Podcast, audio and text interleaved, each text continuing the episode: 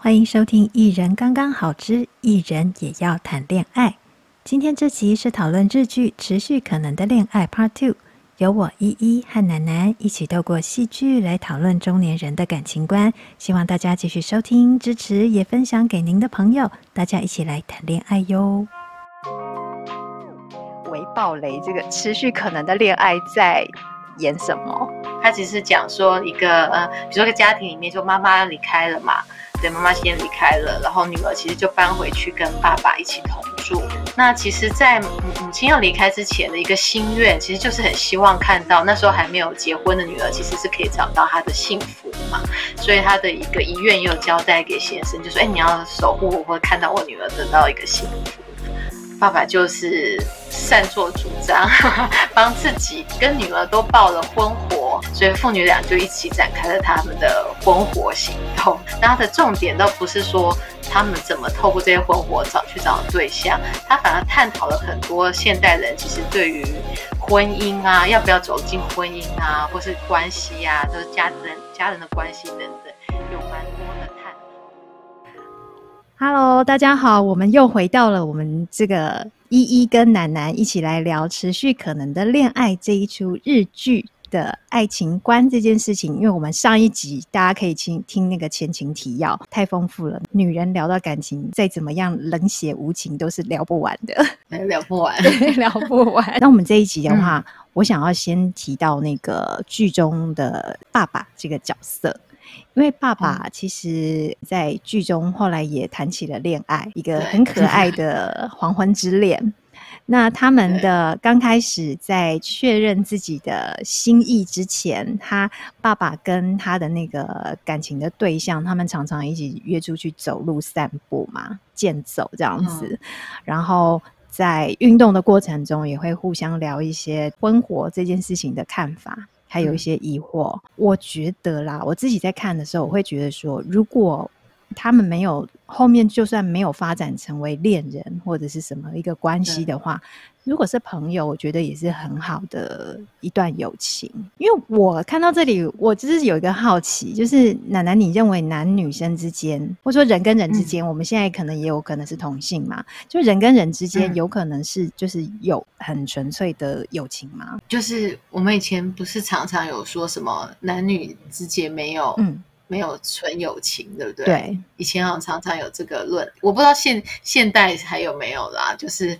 我们那个年代好像常常有在问这件事情，嗯、男女之间到底有没有纯友谊？对对，然后，那我自己会想想，我觉得其实它也有一个阶段性，诶，就是我我相信男女之间，又异性之间，就是是有纯友谊的，uh huh. 就单纯是 friend 的，是朋友，uh huh. 对，不牵不牵涉一定要去谈感情啊或什么的，嗯嗯对，但是这是我。我走到现在的一个一个想法或领悟哦，嗯、对，所以我在想说，我那时候我也曾经觉得其实很难，对，那那个阶段，其实在，在嗯我们的适婚年龄的时候，会是或是很可爱的阶段的时候，好像我们接触到的人多半也是同才，或是说跟自己的年龄比较相仿的异性。嗯嗯对，所以那时候我的确会觉得有点难，而且会觉得他如果对你没兴趣的话，他也不会来靠近你，可能连做朋友也懒得跟你做。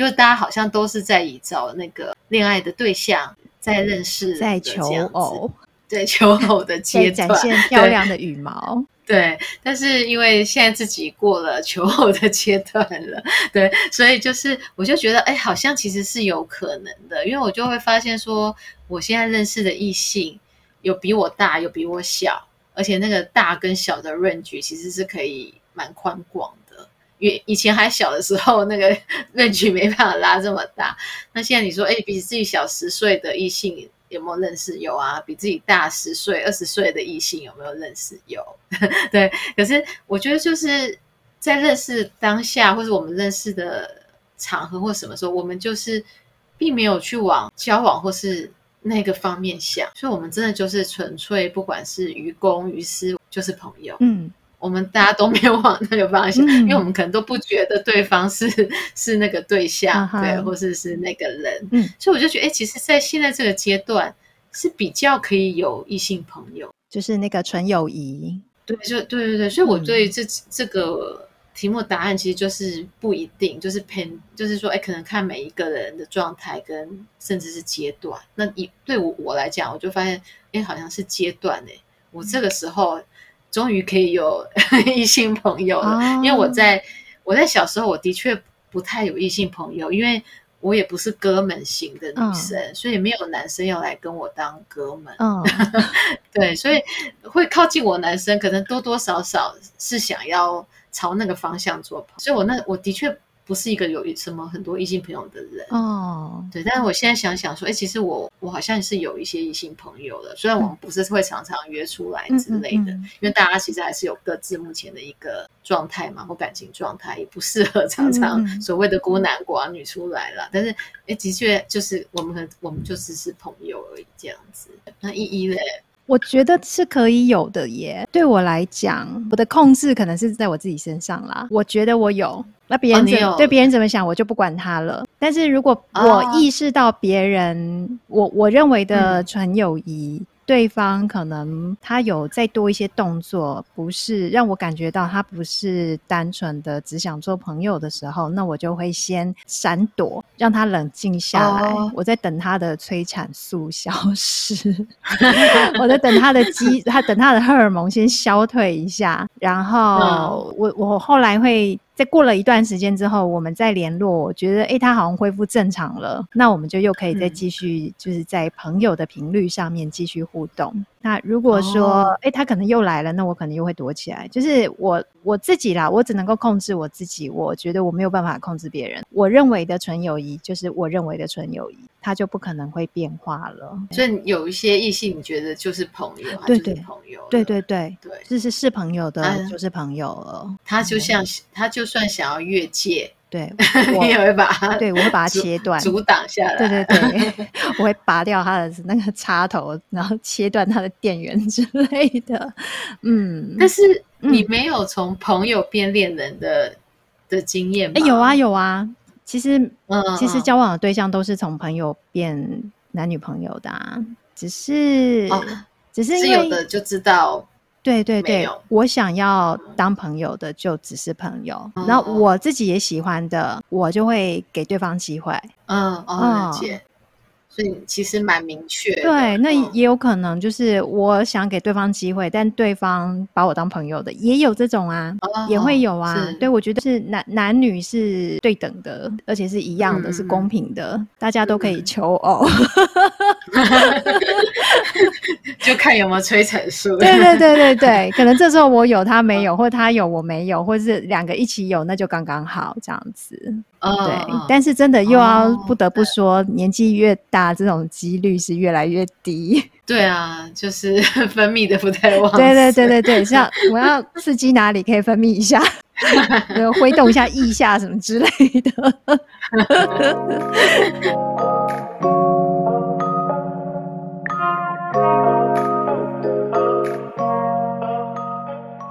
我这边还有想到，就是说那个男主角啊，他后来有跟这个女主角说，嗯、他们可以不要以结婚为前提，然后摆脱结婚的束缚而交往。嗯，因为因为他们各自有各自的状态嘛，一个是单亲爸爸，一个是要创业的女性，就是正在为创业而努力的女生。然后，呃，结婚对他们来讲是一个很大的呃议题。需要付出很多的心力，这样子，嗯、所以后来他们有曾经有过这样子的一个一个想法，就是，哎、欸，大家都说要以结婚为前提交往，那他们就反其道而行，不以结婚为前提了。我个人是觉得，不以结婚为前提而交往是一个很好的状态。那楠楠你你呢？哦，我我同意耶，嗯、对我同意，但是就又回到说，嗯、我觉得对我来说又是一个。阶段，啊、不同的阶段，嗯、对，就是我在试婚的那个时候，我的确就会我其实反而是以结婚为前提来交往。对，就是我遇到对象，我都会去想说，哎，我们最终其实就是要走到，就是走在一起嘛，所以就是会结婚这样子。嗯、那甚至可能就是会共组家庭、有小孩之类的。嗯，所以我在年轻的时候，就是那个适婚年龄时是这样想。嗯，但是因为一直提到说已经过了那个阶段了，嗯，所以在这个阶段的时候，我真的就觉得交往跟结婚是两件事。嗯，但是。它是可以，它是可以切开来的，嗯嗯，嗯，对啊，所以如果纯粹交往的话，会比较单纯一点，嗯，因为我们现在大家都知道结婚是怎么一回事，对，因为它毕竟是一种社会制度，嗯，是需要一些保法律的保障之类的，嗯，对，所以它衍生出来的一些事情会。会蛮蛮复杂的，嗯嗯嗯，就是你会你要其实要结婚，你真的是我觉得需要多一点考虑啦。我现在不觉得结婚是一种冲动，而是真的是要多一些考虑跟评估。但是我觉得交往的话，你可以比较纯粹，就是去想说你们到底在一起的时候舒不舒适、自不自在、嗯、合不合得来，对，有没有话聊之类。其实我会觉得切开来的话，纯粹的交往，我会觉得它其实比较接近。爱情哎、欸，就是对我，嗯、就现在我来说的话，更纯粹的。对啊，那对更纯粹一点。然后回应一下，就是我们在上集的时候有提到说，一有说我是那个是老人控还是白发控 之类的。对，就是因为看这出戏，其实是因为白发。对，所以看哎，那里面有白发，刚刚点进来看一下。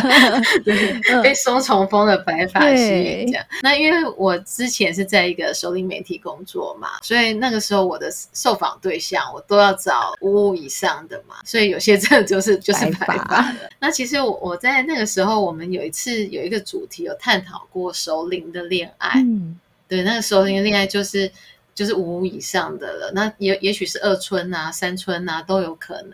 那第一春也可以啦，嗯、但但是以现在台湾这个阶这个年龄是第一春的少啦，比较少。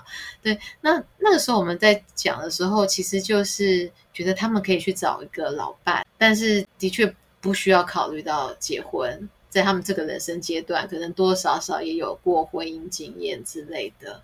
就是因为结婚就是复杂了，嗯，对啊，嗯，包括遗产这些事情很复杂，对，对，对，对，所以那时候我们其实是鼓励他们，哎，你还是可以谈恋爱啊，还是。要有一个伴，或要有交，可以有交往对象，那他可能就是你的一个老伴，不需要去，对啊，不用特别去想结婚这件事情。所以我那时候还真的觉得说，在这个年纪的恋爱，搞不好可以很纯粹。对，我反而觉得，哎，搞不好年轻的时候，因为因为就是在那个嘛，就是在年轻的时候，就是想着要成家之类的，还有那个框架在。对，多少你都在挑所谓的对象。嗯，那这个对象里面。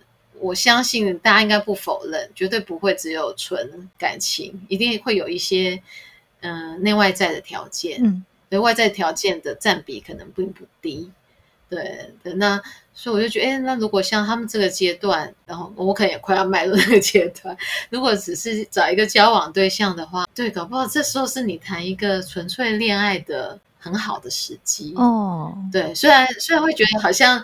那个破儿变少了，对，那个破儿里面可以挑的人好像变少，但是但是还是有那个破儿啦。而且我们在做那一期探讨的时候，发现那破儿其实是越来越多人，因为就是现在不管是离婚啊或什么，其实是蛮蛮多的嘛。对对，所以说再变回单身，很多人有过婚姻再变回单身的人其实是越来越多的。我会相信，也许在那个阶段也更知道自己要什么。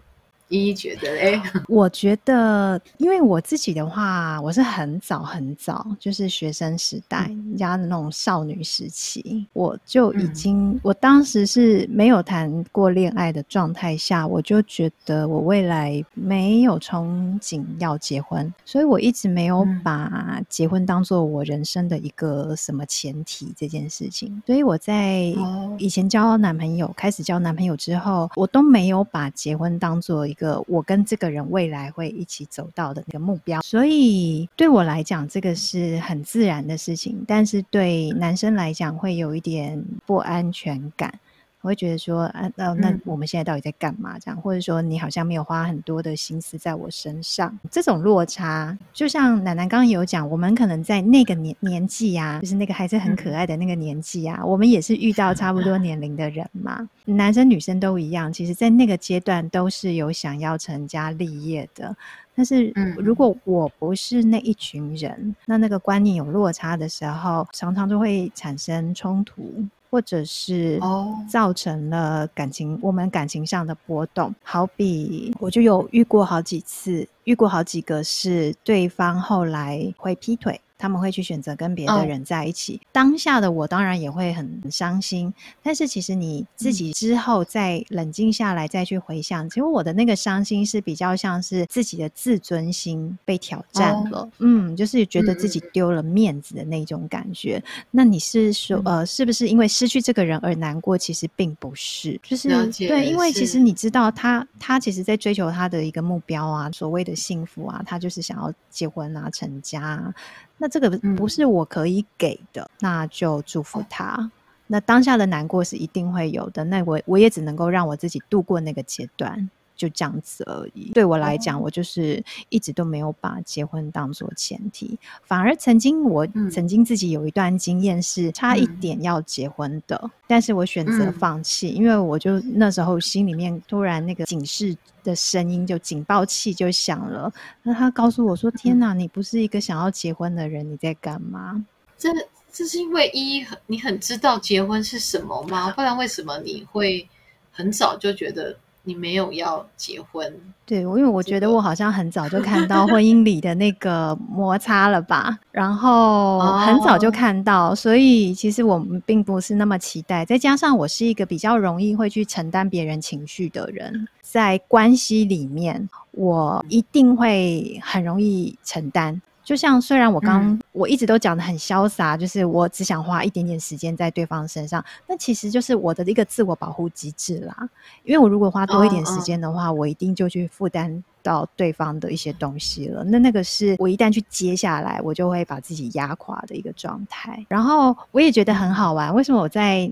少女时期就对那个，除了除了我觉得现实生活里面你已经看到呃婚姻婚姻或者是说家庭里面它的一些冲突之外呢，我们那个年代啊。有一个很红的系列的戏剧，那时候老三台有个花系列，奶奶有看吗？哦、花，系列的戏，那个每个礼拜天晚上九点半的那种花系列。但是那那个是让你对婚姻没有从你，你不觉得它里面各种？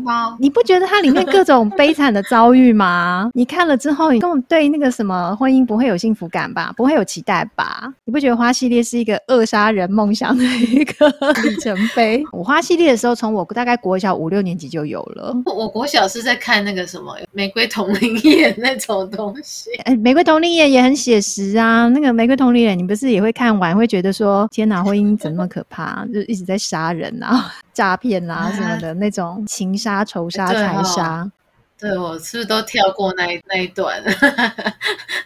你可能都比较看到美好的那一面，我都在看情杀、仇杀、财杀。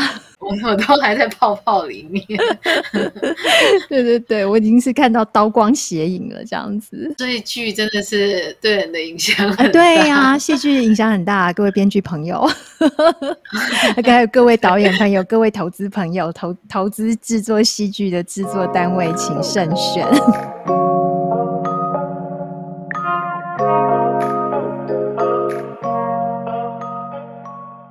我们刚刚讲到，就是他们曾经讨论过不要以结婚为前提来交往嘛。他们后来真的交往了之后，然后也、嗯、也有设下一些规则，女生可以以创业为优先呐、啊，然后男生以照顾他的，因为他是单亲爸爸嘛，他以照顾小孩为优先。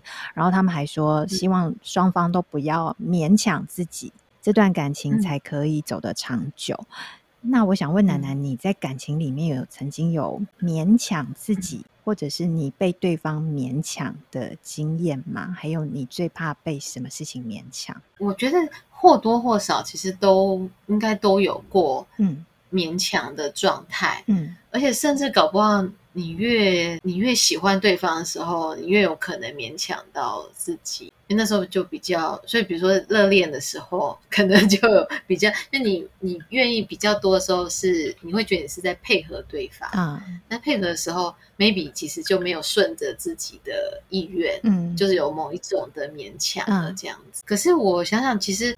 我是一个还蛮崇尚自由自在自主的人，所以我是不能被过度勉强的。嗯，对，顶多热恋完就不能再勉强。哦。所以你都是有分阶段的，就热恋阶段 start 可以这样子。然后催产素下降就没 对，下降的时候就跟他说 stop，就是停止了。一个是开始，一个是停止，这样子。就是哎，我要做我自己这样子。对，嗯。然后那个刚刚有问到说，哎，哪些事情我觉得我没有办法被勉强嘛？嗯、对，所以我就想到一件事，就是吃这件事。哦、对，其实这件事好像不是什么大不了的事，但是。但是因为你看一日三餐，甚至不止三餐，嗯、呃，我有一个经验是，我跟对方在吃方面其实差异蛮大的。哦、我很爱吃，可是对方是很多食物都不吃的状态，挑食的状态吗？对对对，是非常挑的。对，然后所以，可是我在那个时间，我其实我我去我得去配合他，因为他是挑食的嘛，但我是什么都吃的人，嗯，所以。所以我会去配合他，然后甚至你到出国的时候，你也都不能太尽情的吃自己想吃的，因为很多那个他就对方并没有想吃嘛，哦、那你觉得，哎，那他还要在那边陪我或等我，那但他也有做这样的事情，对，就是就是陪我吃或看着我吃，但我也会觉得不能一起享受美食也蛮可惜的，嗯，对，所以我那时候不觉得这件事是什么大事，如果我要跟人家说啊，我因为吃这件事情。呃，分手我就觉得也好像很，好像很肤浅吗，很奇怪。对，嗯、可是我后来就觉得，其实它对我来说是个大事哎、欸。现在，因为它就是每天都在发生的，那嗯，再加上我又爱吃，所以我觉得我其实是没有办法这么长期的去勉强。对，我没有办法说，哎、嗯啊，我永远都是配合的去吃你你能吃的，然后我自己再另外找时间。去吃我想吃的，我想说长久下来还是会有一些问题。哎，那如果说在这种情况下，就不要两个人一起行动，就各吃各的呢？哦，可是我就会觉得少了一个蛮大的一个乐趣，因为就吃对我来说是乐趣。对啊，就你你可以去吃啊，那他去吃他要吃的，你去吃你要吃的，就各走各的这样子。可是我觉得我的另外一半，我们不能一起去享受这个人生的乐趣。这虽然这是我的乐趣啦，我我其实觉得蛮可惜的。嗯，所以我还是会希望遇到一个也觉得 是是他的乐趣，嗯、就是。对不对？那这样我们其实很容易在相处或者是交往之后，很容易都有乐趣啊。因为对我们来讲，就我们一日三餐可能都都很开心 啊。就就就对我会觉得，哎，这样好像比较合适啦。这样的对象可能会更合适。因为吃品尝美食是你一个很重要的兴趣，然后呃，所以你会希望说，在你很重视的兴趣上面，两个人是可以步调一致的，才可以交流吗？互动这样对，或是就不要落差那么大，因为我们在这一边，我们其实是有一点两极的人。但是当初自己真的以为为了爱，这这这是件小事，后来发现，后来发现很难，这是人生大事。你后来有用这个理由跟他分手吗？后来考量的因素蛮多的，嗯、但这这件事情一定有放在里面啊、嗯，而且可能因为他他也许造成了我长期其实有一些不愉。不快乐，因为我在自己的这一块并没有得到满足嘛，所以其实是有一些不快乐的那个情绪在累积着。依依呢？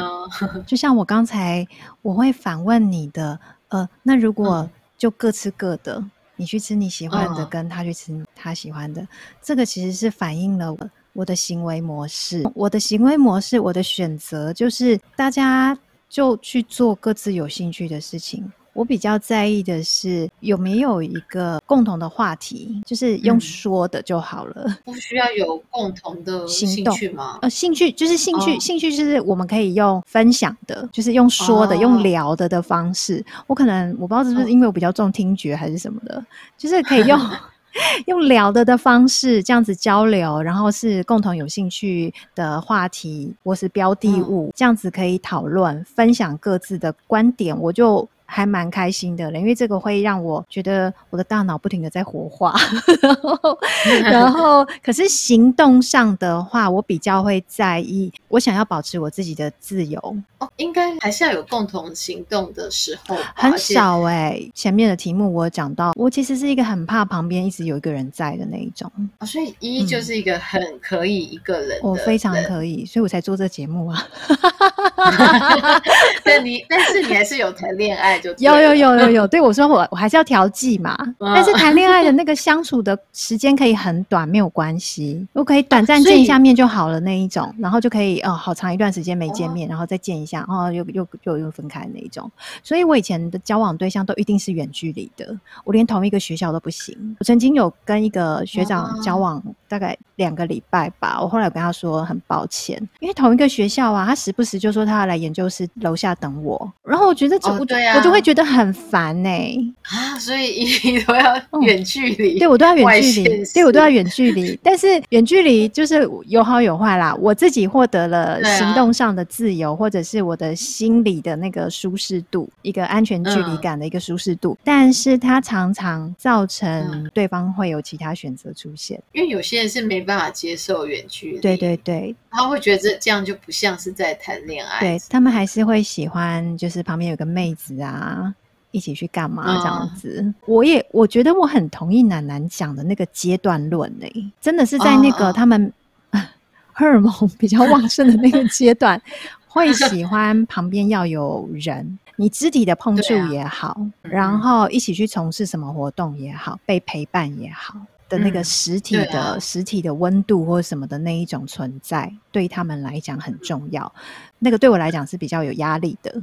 哦，所以像你不是那种会，因为有有一派是因为他们会不在旁边就很没有安全感。哦，我是，但是你是在旁边有压迫感。对对对对，我是在旁边有压迫感的那一种，就很难搞这样子。我自己就知道我很难搞，然后就不如不要勉强。所以我比较害怕的是被要求做什么事情一定要一起。一很适合跟那种。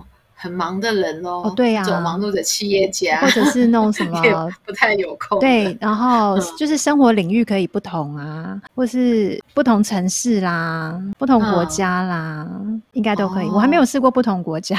那一的一的那个。你会每，所以你不会每天打电话了？我不行哎、欸，我都是被对方就是打电话来责怪说你你为什么没有打电话来，然后我就在想说我为什么要打电话啊？人家都觉得你是忘了他，但是对我来讲，我有时候会，我觉得我想讲话的时候，尤其像现在，因为现在有通讯软体，以前我们年轻的时候没有嘛，只有、嗯、电话，嗯、那那时候你可能还是会。一天两天或一个礼拜会通一次电话，一个礼拜通一次好像有点夸张，反正就是 就是你还可以用电话联络。但是现在的话，嗯、因为有通讯软体，甚至你看 Line，我们都很多人都会装那个电脑版的，我们就随时用透过电脑视窗在打字，嗯、你想到什么就直接打什么这样子。我就会想到什么，我可能就会跟其他的闺蜜或者是其他的朋友。嗯我觉得这些话我想要跟这个人说，那些话我想要跟那个人说。可能我今天想要讲的话我都已经讲完了，那我就不会想要跟我的伴侣讲啦。就是没有想到特别的事情要跟他讲了。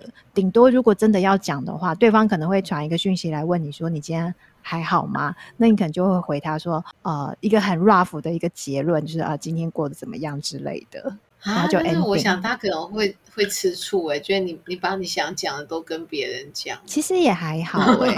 我觉得，因为我们年龄比较到一个阶段，我们还会互动的人，其实也是也是会有一个年龄的，随时随地要跟对方互动、见到面或干嘛的那个需求都都在降低当中。对，就就是我们在降低，他们也在降低。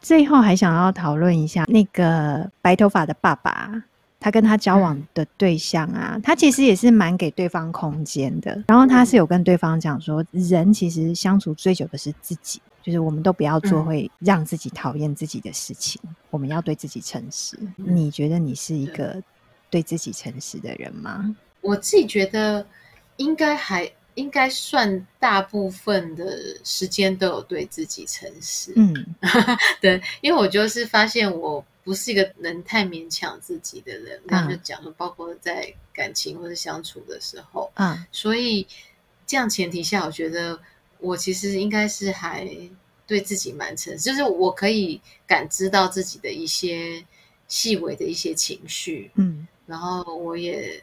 终于，或是我也去面对这些情绪，嗯，对，然后去做了一些选择。我自己觉得我应该还蛮诚实，因为我我是一个刚刚前面有提到，就是我可能比较偏静态的的人，所以我其实就我们就有很多时间在跟自自我相处，在所以很多，因为有些人说他要什么要聆听自己内在的声音嘛，嗯、那我其实都觉得，哎，我我应该都有聆听到吧？嗯、对对对。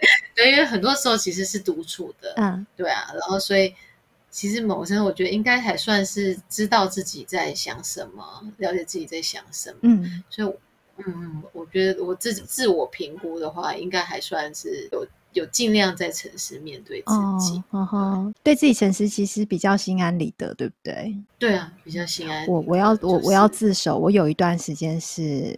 没有对自己诚实的，嗯、然后当时我没有发现我、哦、我有这个问题，是我被一个学妹提醒，她说我整个人变了，她说我变得很畏缩。是哪一个阶段？就是我在某一段就是。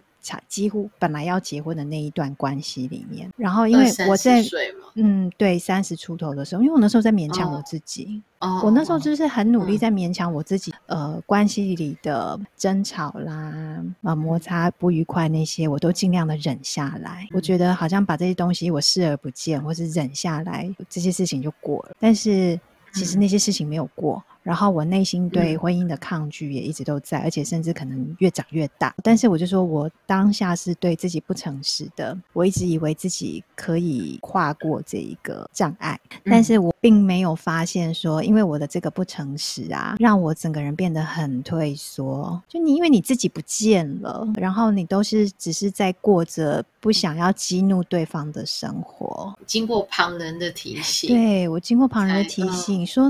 我怎么变成这个样子？跟以前差太多了，我才惊觉到啊，对耶，我以前不是这种人呢。我现在怎么什么事情都好害怕？我充满了担心，充满了焦虑。嗯、哦，但是我好像都不是在考量我自己的情绪，考量我自己的需求。哦，所以你就是日积月累的勉强自己，然后把自己都。可能变了一个样了，这样子。对对对，所以我是有体验过，对自己不诚实的话，嗯、那个很可怕。嗯、那我我想到我的一个经验是说，我有察觉到，嗯，所以我我觉得我得救我自己，嗯，对，我得拉我自己一把，就是我察觉到说，哎，我一直跟这个人相处的话，嗯，我会被他。拉到一个地方去，那个地方是我不我不希望的，就是我不希望变成这样的人或个性。嗯，对，但是但是我有察觉我继续跟这个人下去的话，就是对我来说，那那块可能是比较暗黑的东西吧。Uh. 就是对我可能会我没有办法把他往另外一边拉，反而是我会我会跳到掉到他那边去。Uh. 所以我就决定我要自救，自己自己把自己拉出来，啊。所以你很早就有意识到了，就是那个觉察是比较早的，而且是自己觉察到了。因为我其实也很怕我变成一个我自己不认识的人，对。但是我觉得我们在成长的历程中，也许难免，嗯，对。可是我好像一直。有这样的一个自觉跟提醒，就是有保持自己的一个完整性。因为我我曾经失去过，嗯、我知道失去的那个恐怖的感觉，嗯、真的是陷入黑暗中。因为在那个当下，你可能甚至连你周围的、你的支持的那个资源都被切断了。不管是对方要求你要切断，哦、或者是你自己有意识无意识的把它切断。啊，当你想要走出来，你要面对自己的时候，你发现天哪，我身边是没有人的耶，因为你不见了嘛。因为你有一段时间你不见了，嗯、那你的那些曾经围绕在你身边的人，他也会跟着消失啊。哦，对啊，对，所以所以其实我都会觉得在就是。谈恋爱或是这种两人关系里，嗯、不要锁在两人圈圈里面，因为有年轻的时候，有些人的确是这样的模式的，他就会断绝跟其他的一些联系，因为他太 focus 在他的那个两人关系中。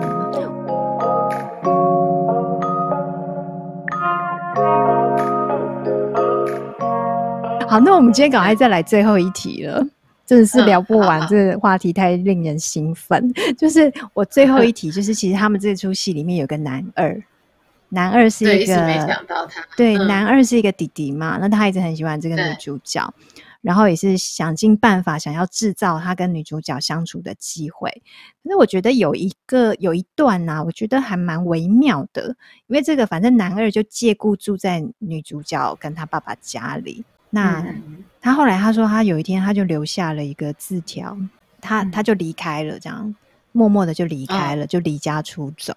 可是他那时候他为什么要做这个决定？是他他心里面有个 OS，他说。我们变成家人的关系了，他就是心里面觉得，就是这个女主角，她不管怎么努力，想要展现她的嗯、呃、好感，但是女主角就是一直把她当家人，他就觉得说、嗯、啊，我们变家人了，然后他就包包收一收，他就走了。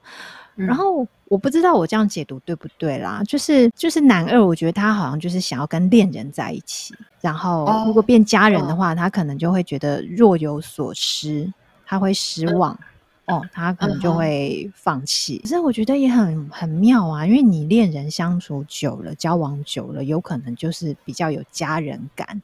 难道我们的关系里面一旦变家人，就要开始慢慢走向分道扬镳的状态了吗？对，那难道是因为家人变成家人之后，就会有一些多一些的责任啊，或者是说就会有很多事情变成理所当然，就不会有那种存在感了？这样子的话，好像就是人就是要一直谈恋爱，然后但是不要进入婚姻或家庭关系。因为一在这个问题又问到说，嗯、那所以这个男二是不是一个并不合适走进婚姻或家庭的人？对对对，对，因为他就是想要有恋人感这样子。对，但是我在看这个角色，我有些不一样的想法，这样子。嗯哦，我我觉得，因为他其实后面也有跟那个女主角求婚嘛，对对对，就是对，或者说他希望女他要飞到国外，女主角跟他一起去，等于就像是结婚或是在国外一起生活。Uh, 对，那那那个时候也许会进入了所谓的家人，对不对？对。那我我觉得他在前面那个离离留了字条不告而别，是因为他真的蛮伤心的嘛。Uh huh. 就是我觉得他。他可以接受从恋人、爱人到家人，嗯、对，进入了关，进入了家庭或是婚姻之后变家人。嗯、但是他没有他，因为他，但他因为他感受不到女主角对他的爱意，啊哈对，非阐述的那种爱，对，而是直接把他直接打入家人，所以，所以他很失望这样子。啊、但是我想也是因为女主角那时候其实他已经有心仪的对象了嘛，对对，就完全不会对他有。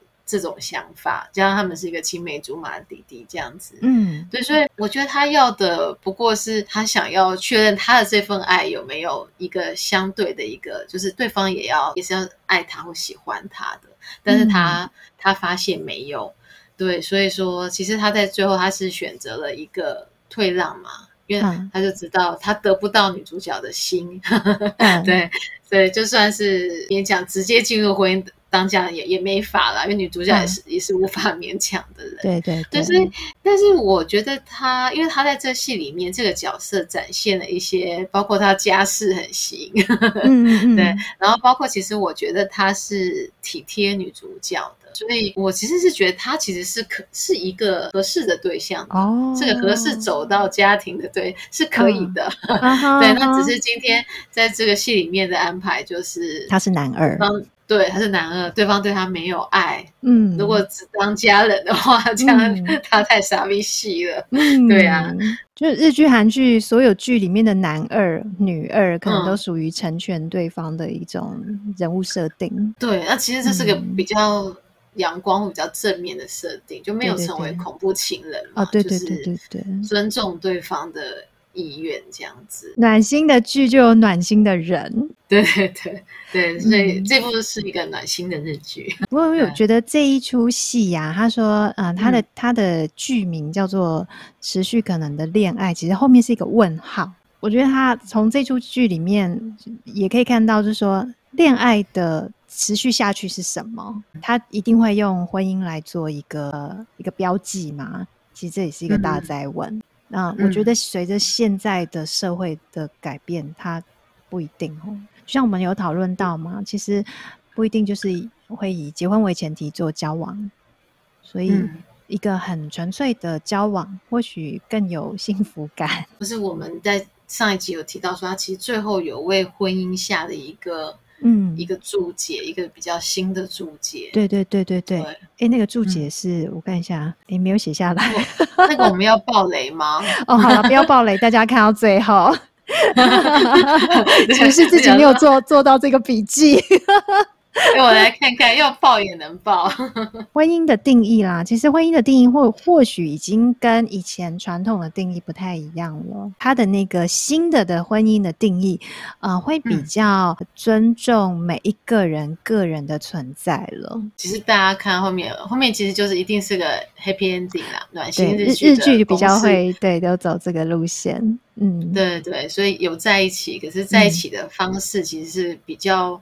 不同于传统，比较多元，给彼此更大的空间，这样子。对对对，对，你会向往吗？如果是这样，我很 OK。嗯、OK，其实我很喜欢这一出戏，所以在奶奶推荐我看了之后，我就一口气把十集看完，然后又也很想要来讨论，因为他而且他又真的是很我们现代人的感情观，嗯、还有交往模式。对，哎，我能再补充一点吗？就是好哦，请说。对，怕节节目一直被我拉长。对，那就像就像依依不是刚刚在讨论当中，感觉依依其实好像比较像传统认为的男性的那个性格，嗯嗯、所以在这部里面也有也有提到，所以我觉得还蛮有趣的。爆一点雷，就是说，嗯，男方最后跟女方就是。不算求婚啦，只、就是说，哎，我们在一起的时候，他的、嗯、他的意思是，其实角色可以互换的，男女的角色可以换。嗯嗯嗯、如果你比较适合去，比如说去外面打拼拼事业的话，嗯、那我就我来做家事之类的，或者因为家事我虽然是男生，但我比较擅长，那就交给我。嗯、所以我觉得，我觉得现在其实也有这样的观念了啦。我我现在也听到好多爸爸是煮饭的啊，嗯、或者是买菜的之类的，嗯、对，所以我觉得他也很很呼应现代人的一些状态跟想法。然后我自己蛮开心看到，就是说我们不会再被这个性别这么去框架他。我是女生，嗯、我是不是就要很贤惠？对，嗯、我是不是房间不能很乱之类的？对对对，然后是不是就要很会做家事之类？那我觉得他在这部里面也。也打破了这样的一个思维。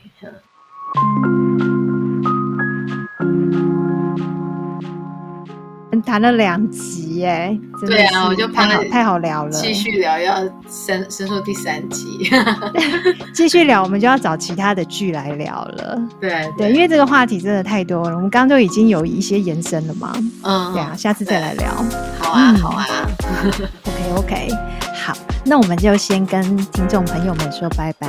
嗯，好啊，各位听众朋友们，拜拜，拜拜，拜拜。